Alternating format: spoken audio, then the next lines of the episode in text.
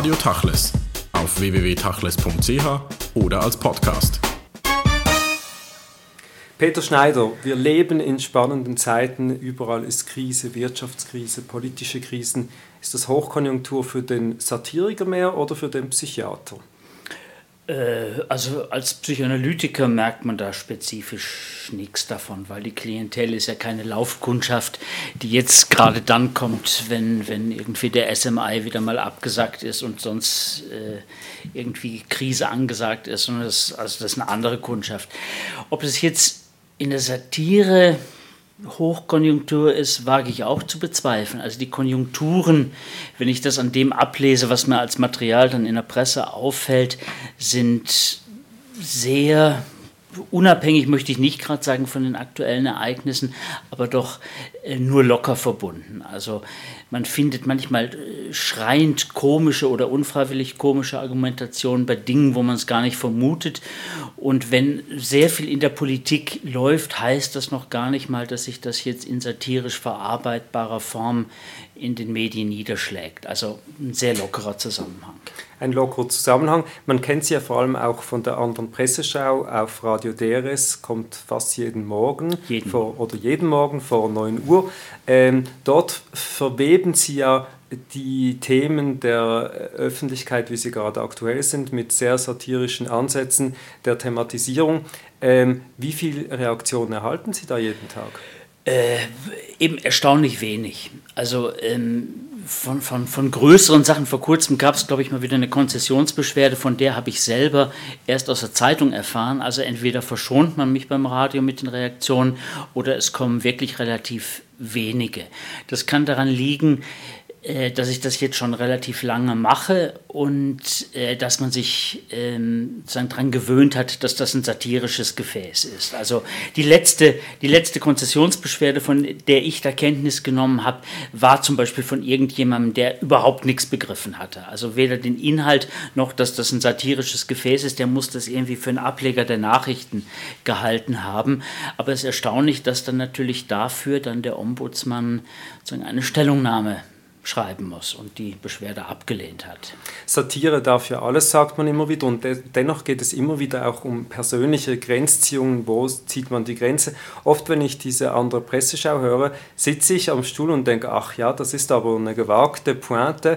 Äh, ich nehme jetzt mal drei Themen raus, den Klerus, ja. also die katholische Kirche, Minderheiten und Frauenthemen, da sind sie ja gnadenlos und setzen voll auf die Pointe. Gibt es für Sie eine persönliche Grenzziehung, wo Sie sagen, da ist die Pointe, muss zurückgestellt werden, da ist es wichtiger, dass man die Integrität der Betroffenen vielleicht höher stellt? Oh, ich würde sagen, wer sich in der Öffentlichkeit bewegt, ist ja Tucholsky mal wieder zitiert, obwohl ich das auch nicht mag, immer auf Tucholsky sowie auf ein Autoritätsargument zurückzugreifen. Aber äh, von ihm stammt der Brief, ich glaube, das war aus den Briefen an eine Katholikin, äh, wo er schreibt, wer in der Öffentlichkeit Kegel schiebt, muss sich sagen lassen, wie viele Punkte er geworfen hat. Das gilt natürlich auch für meine eigenen Produktionen. Also da denke ich, gibt es an sich keine Grenzen. Manchmal tun mir Leute leid oder ich versuche auch, also bei Leserbriefen zum Beispiel nenne ich nie die Namen, weil ich, weil da geht es mir ja um, sagen wir, typische, typische Denkfehler und nicht darum, irgendjemanden anzugreifen, der da jetzt äh, das Pech gehabt hat, sich das nicht vorher genug zu überlegen. Ansonsten Grenzen, gnadenlos würde ich mich auch, also das finde ich auch, das ist so ein deutscher Slang, der mal so in den 80er Jahren ultimativ und gnadenlos, also das finde ich auch was Grässliches. Ich finde gnadenlos kein Qualitätsmerkmal. Wo die Grenzen liegen, ich würde sagen, da, wo die Argumentation nicht stimmt. Radio äh, und Radiosatire ist natürlich flüchtiger, äh, das flüchtigere Medium, das was mehr Bestand hat unter Umständen, denn nichts ist so alt wie die Zeitung von gestern, sagt man ja, ist die Zeitung das geschriebene Wort, die geschriebene Satire. Vor kurzem haben Sie in der Sonntagszeitung in ihrer wöchentlichen Kolumne PS auf der Frontseite äh, zum Thema Kosher Food eine Kolumne geschrieben. Da gab es ja äh, Reaktionen, ich weiß nicht heftige Reaktionen, aber zumindest gab es Reaktionen Zwei äh, heftige Reaktionen, die mich auch wieder entsprechen. Also da kriege ich nie Routine, die mich einfach wieder beelendet haben. Also das ist das was Furchtbares an, an mir, dass mich sozusagen die Dummheit denn, der Reaktionen manchmal eine ganze Woche runterziehen kann. Also, Auf jeden Fall, Tatbestand war ja, ja, die Diskussion in Israel um äh, überhaupt die Ausrufung des Palästinenserstaates, der, die ja bevorsteht, aber dann auch vermengt mit den aktuellen Diskussionen um die Cottage Cheese-Debatte und Sie haben es eben mit anderen, sagen wir, diffamierenden oder diskriminierenden Themen in Verbindung gebracht, zum Beispiel die Blutdiamanten-Diskussion. Das hat ja wahrscheinlich diese Leute auf die Bäume gebracht. Ja, also gut, ich muss sagen, der Anlass war dieses äh, der WOTS beigelegte äh, Israel-Boykott-Inserat von Daniel Fischer und äh, Dage und also anderen SP und Grünen. Das habe ich sehr stoßend gefunden. Also diese Art von Boykottaufruf hat mir nicht behagt. Aber jetzt sozusagen das Naheliegendste wäre natürlich gewesen, wieder mit der alten Pointe, Kauf nicht bei Juden zu kommen, habe ich auch schon mal vor 15 Jahren gebracht, aber man versucht sich ja nicht immer wieder zu recyceln. Also habe ich versucht, diesen Boykottaufruf sozusagen albern zu überdrehen. Das fing an mit dem, wir tragen schließlich keine Blutdiamanten, tragen keine Pelzmäntel aus totgeschlagenen Robbenbabys, also um schon mal sozusagen den hohen moralischen Ton dieses Boykottaufrufs vorzugehen und ging dann weiter, äh, dass man leider ja auch nicht immer weiß, ähm, wo jetzt israelische Produkte sind und dann habe ich ein paar aufgezählt. Also Matzes aus Jelmoli, Trompeten aus Jericho, äh, Sodom aus Gomorra. Also es war wirklich sozusagen albern überdreht, wie es nur geht. Und am Schluss habe ich dann gedacht, so als finde ich jetzt auch nicht das wahnsinnig komische, aber sozusagen als kleines Signal, dass ich denke, dass das ist eine Art von Boykott, die doch in Richtung Antisemitismus ging, habe ich vor Büchsenfleisch äh, gewarnt, weil das eben gestampfter Jud im Militär geheißen hat und das sei eben auch Trefe. Und eben in dieser Vermischung von was ist koscher, was ist Trefe und das wiederum in einen politischen Boykottzusammenhang zu stellen, da habe ich gedacht, es ist albern, es ist nicht auf diese penetrante Art moralisierend, aber es ist doch ein bisschen dem, zum Beispiel dem Danny Fischer ans Bein gepinkelt. Eben erstaunlicherweise weder Danny Fischer, also keiner der äh, Boykotteure hat sich beschwert, sondern wenn, dann kann man sagen, Leute, auf deren Seite ich zunächst gewesen wäre, wenn sie nicht so blöd reagiert hätten. Und das ist ein Phänomen, was ich eigentlich durchweg feststelle. Also ich glaube, in 20 Jahren hat sich vielleicht einmal, wenn überhaupt, jemand beschwert, gegen den ich mich gerichtet hatte. Der Rest waren konsequente Missversteher, stellvertretend Empörer, das finde ich was Seltsames. Und das ist ja das Interessante eigentlich an der Satire auch in Bezug auf Reaktionen. Und da können Sie uns vielleicht als Psychoanalytiker helfen. Wo liegt denn das Problem? Heißt es am Schluss, vielleicht war die Satire und die Pointe schlecht oder im Missverstehen, im notorischen Missverstehen von Satire, die man eigentlich nicht als Satire liest, sondern eins zu eins aus realem Text liest, dass einfach die Leute zu blöd sind für die Satire? Das kann man so nicht sagen, den, die, denen es gefällt, schreiben nie. Also das ist wahrscheinlich einfach so.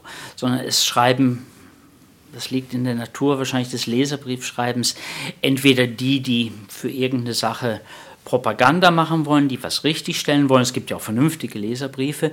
Und dann die Fraktion, die sozusagen wie auf Stichwort reagiert. Also die haben gewissermaßen schon ihr Pamphlet vorformuliert und warten dann wie Pavlovs Hund aufs Klingeln, äh, damit sie äh, ihren Sermon äh, dann äh, zuhanden der Öffentlichkeit absondern können. Also ich glaube, das ist mehr ein, ein soziologisches Phänomen der Beschwerer als allgemein ein Phänomen dessen, dass die Leute Satire nicht verstehen. Wir können ja mal den äh, Spieß umdrehen. Man sagt ja immer, was darf äh, die Satire nicht, wo sind die Grenzen. Vielleicht können Sie es mal umgekehrt definieren. Was darf denn die Satire und was muss sie, beziehungsweise was darf sie, was die anderen nicht dürfen? Ja, sie darf Abkürzungen machen zum Beispiel. Also wenn ich was Wissenschaftliches schreibe, auch da geht manchmal die Pointensucht dann mit mir durch, aber da muss ich ja dann doch das einigermaßen argumentativ entfalten. Ab und zu gibt es mal sozusagen in Klammern ein kleines Bonmot für die, die dann vielleicht äh, wissen, wie es gemeint ist und das vielleicht auch ein bisschen lustig finden, aber da muss ich es sozusagen entwickeln. Und jeder Witz oder auch die Satire funktioniert natürlich auf Abkürzung. Also es werden Kurzschlüsse hergestellt, die aber dadurch, dass dann irgendwie Funken sprühen, äh, so etwas wie eine Art äh, schnellen Erkenntniseffekt ergeben, den man diskursiv wahrscheinlich auch erst nachträglich dann einholen kann. Also dafür ist Satire gut. Äh, ansonsten natürlich auch einfach zur Erheiterung. Also es ist ja auch zum Beispiel nicht alles Satire, was ich mache, sondern manches ist einfach auch Albernheit um der Albernheit willen, was ich eigentlich sehr gerne auch mache. Eben, ich glaube, es hängt auch davon ab, ähm, welche Art von Satire man macht. Also meine Spezialität, wenn ich das mal so sagen darf, also neben all dem, was sich dann doch noch einmischt, ist eben Mediensatire. Und da geht es vor allen Dingen darum, nicht immer Stellung zu beziehen, aber zum Beispiel allein Denkfehler zu entlarven. Und das finde ich was Wichtiges. Also ich finde das wichtig, sagen, Stereotypen des Denkens, also diese Art von reflexartigem Denken. Eben, dass wenn man Jude sagt, das kann nur um Antisemitismus gehen. Also das ist was, was mich, was mich irgendwie reizt. Und diese eben diese eingefahrenen Schienen anerkannte Argumentation und mögen sie noch so dumm sein. Also das finde ich ja auch noch manchmal himmelschreiend. Und ja. da haben Sie ja einen Fundus entdeckt und eine Dialektik entwickelt, die man Ihnen zuschreiben kann. Das ist die Plattform der Leserbriefe. Wenn Sie die Leserbriefe in Ihren täglichen DRS3-Kolumnen oft einander gegenüberstellen, Herr Müller aus F oder Herr F aus Bern sagt etwas und dem gegenüber stellen Sie einen anderen Leserbrief, der genau diese Denkfehler, Unlogik und all das einander gegenüberstellt. Ja, also ich glaube, das kann man am besten so machen, indem man die sozusagen die Dinge so aneinander reibt, dass sie eben unangenehm quietschen. Äh, wobei ich auch manchmal befürchte, dass Dinge, die mir sozusagen ins Auge springen, dass die derartig Common Sense auch manchmal schon geworden sind, dass man manchmal schon viel expliziter vorgehen muss, damit die Leute überhaupt merken, was das denn für ein Blödsinn ist. Aber die Leute fragen sich zugleich natürlich auch, darf der Kabarettist, darf der Satiriker einfach jede Grenze überschreiten oder welche Matrix, welche Parameter oder welches Wertesystem gilt da im Hintergrund für die Satiriker? Kann man sagen, eigentlich ist die gute Satire eine, die aus dem tiefsten Humanismus schöpft?